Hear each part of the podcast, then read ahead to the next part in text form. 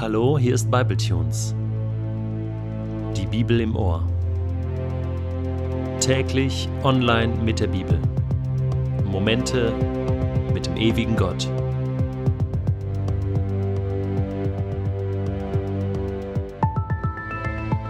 Der heutige Bibletune steht in Matthäus 27, die Verse 1 bis 10 und wird gelesen aus der neuen Genfer Übersetzung. Bei Tagesanbruch fassten alle führenden Priester zusammen mit den Ältesten des jüdischen Volkes den Beschluss, Jesus hinrichten zu lassen. Sie ließen ihn fesseln und abführen und übergaben ihn dem römischen Gouverneur Pilatus. Als Judas sah, dass sein Verrat zur Verurteilung Jesu geführt hatte, bereute er seine Tat. Er brachte den führenden Priestern und den Ältesten die 30 Silberstücke zurück und sagte, Ich habe gesündigt, ich habe einen unschuldigen Menschen verraten. Was geht uns das an? erwiderten sie. Das ist deine Sache. Da nahm Judas das Geld und warf es in den Tempel. Danach ging er weg und erhängte sich. Die führenden Priester nahmen die Silberstücke an sich und sagten, dieses Geld darf man nicht zum Tempelschatz legen, weil Blut daran klebt. Sie berieten über die Sache und kauften dann von dem Geld den sogenannten Töpferacker als Friedhof für die Fremden. Dieses Stück Land heißt daher bis heute Blutacker. Damals erfüllte sich, was durch den Propheten Jeremia vorausgesagt worden war. Dort steht: Sie nahmen die dreißig Silberstücke, den Preis, den die Israeliten für ihn festgesetzt hatten, und kauften davon den Töpferacker, wie mir der Herr befohlen hatte. Der Vergleich der beiden Jünger Petrus und Judas in der Passionsgeschichte drängt sich nahezu auf. Petrus hatte Jesus dreimal verleugnet. Judas hatte Jesus verraten. Petrus, er bereut seine Tat. Er weint in bitterer Verzweiflung.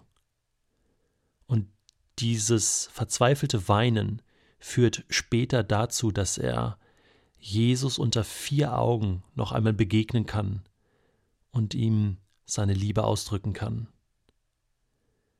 Bei Judas war das nicht mehr möglich. An dieser Stelle wird der große Unterschied zwischen Reue und tatsächlicher Umkehr deutlich. Vielleicht hast du noch nie über diesen Unterschied nachgedacht. Ich kann ja etwas bereuen, getan zu haben. Ich habe ein böses Wort gesagt. Ich habe jemanden unschuldig verdächtigt.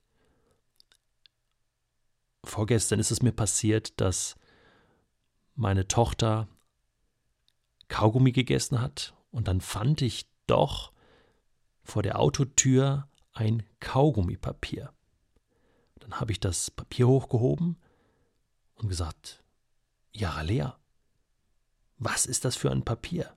Habe ich dir nicht beigebracht, das Papier, das Kaugummipapier in den Mülleimer zu werfen? Warum schmeißt du das Papier nun einfach hier auf den Boden? Das ist Umweltverschmutzung und ich wollte ihr gerade einen riesen Vortrag halten über die Schöpfung Gottes und so weiter und so fort. Sie guckte mich nur mit großen Augen an, fasste in ihre Hosentasche und holte ein Kaugummipapier hervor und sagte: Papa, hier ist doch das Kaugummipapier, ich hab's in die Hosentasche gesteckt. Mir fiel fast die Pappe aus dem Gesicht.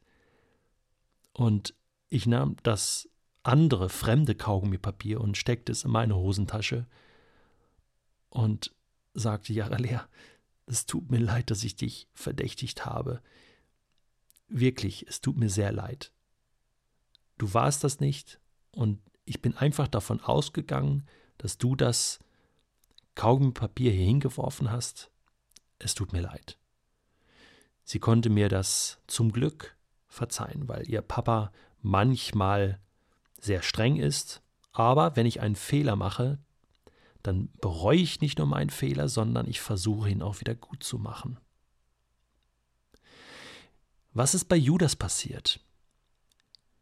Hat Judas seinen Fehler bereut, Jesus, einen unschuldigen Menschen verraten zu haben für 30 Silberstücke? Ja, er hat es bereut. Zumindest steht das hier so drin. Was tut er jetzt? Was ist jetzt das Handeln nach seiner Reue? Es heißt, er brachte den führenden Priestern die 30 Silberstücke, also den Lohn seines Verrates, zurück. Und er sagt zu ihnen, ich habe gesündigt, ich habe einen Fehler gemacht, ich habe einen unschuldigen Menschen verraten. Ja gut, diese Priester interessiert das nicht. Und die reagieren ziemlich schroff und sagen, das geht uns nichts an, das ist deine Sache, äh, für uns ist die Sache geregelt und wir haben Jesus, wir haben unser Ziel erreicht, damit musst du klarkommen. Und dann heißt es, Judas konnte das Geld nicht bei sich behalten, er nahm das Geld und warf es in den Tempel. Er wollte es irgendwie loswerden und dachte, gut, in den Tempel zu schmeißen, dann, dann, dann kann man wenigstens da noch eine gute Sache mitmachen. Keine Ahnung, was er dachte. Danach ging er dann weg vom Tempel und jetzt kommt das Entscheidende.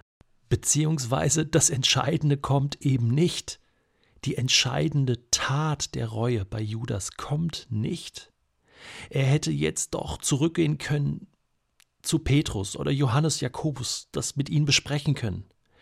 Er hätte, er hätte versuchen können, Jesus nochmal zu finden. Er hätte zumindest ins Gebet gehen können, so wie Petrus, einfach verzweifelt weinen, nächtelang, tagelang und, und hätte somit Gott nochmal die Chance geben können, ihm eine Chance zu geben, einen Neuanfang zu machen.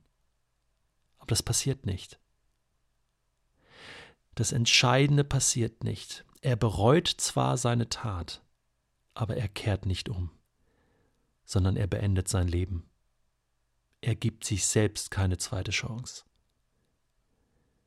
So wie der verlorene Sohn, der auch an diesem Punkt ankam in seinem Leben, Lukas Kapitel 15, wo es heißt, da erkannte der Sohn, dass er gesündigt hatte und er sagte zu sich selbst, ich habe gesündigt und ich will umkehren und zu meinem Vater gehen und ihm sagen, es tut mir leid. Und dann heißt es, da machte der Sohn sich auf und kehrte zurück zu seinem Vater. Aus der Reue wurde eine Umkehr. Und das bedeutet, dass man nicht nur den falschen Weg, den falschen Lebensweg beendet und stoppt, sondern dass man auf einen neuen Lebensweg schreitet. Das bedeutet, dass man nicht nur in der Sackgasse seines Lebens anhält und sich selbst bemitleidet darüber, sondern es das bedeutet, dass man rausgeht aus der Sackgasse, um einen neuen Weg mit Gott zu finden. Und das hat Judas nicht getan. Wie Gott letzten Endes über das Leben von Judas befinden wird, das weiß ich nicht. Niemand kann das endgültig beantworten. Aber ich kann dir eins sagen, es gibt einen großen Unterschied zwischen Reue und Umkehr, auch in deinem Leben. Bereust du vieles, was du in deinem Leben getan hast? Oder bist du schon umgekehrt und lebst du schon